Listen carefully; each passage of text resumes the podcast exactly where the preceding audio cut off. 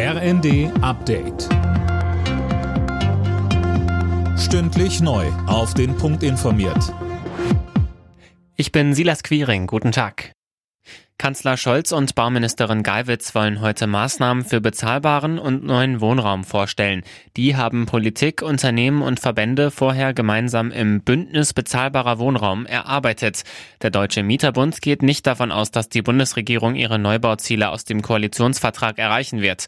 Wir sind meilenweit vom Ziel der Bundesregierung entfernt, in diesem Jahr 400.000 Wohnungen zu bauen, sagte der Präsident des Deutschen Mieterbundes Siebenkotten den Funke-Zeitungen. Nach der Explosion auf der Krimbrücke hat der russische Geheimdienst FSB acht Verdächtige festgenommen. Darunter sind fünf Russen, heißt es von der Behörde. Dirk Justus berichtet. Der FSB spricht von einem Terrorangriff und beschuldigt den ukrainischen Militärgeheimdienst. Am Samstag war ein Laster mit Sprengstoff auf der Brücke explodiert. Daraufhin gerieten mehrere Tanks eines Güterzugs in Brand. Nach russischen Angaben starben drei Menschen. Eine der Fahrbahnen stürzte teilweise ins Wasser. Russland reagierte darauf mit massiven Luftangriffen auf ukrainische Städte. Der Nachfolger des 9-Euro-Tickets soll ein 49-Euro-Ticket werden. Das steht im Eckpunktepapier der heute startenden Verkehrsministerkonferenz, berichten mehrere Medien.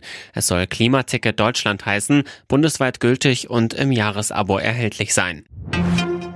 Jetzt steht es fest, Charles III. wird am 6. Mai offiziell zum britischen König gekrönt. Das hat der Buckingham Palast am Abend mitgeteilt. Die feierliche Zeremonie findet in der Westminster Abbey in London statt. Alle Nachrichten auf rnd.de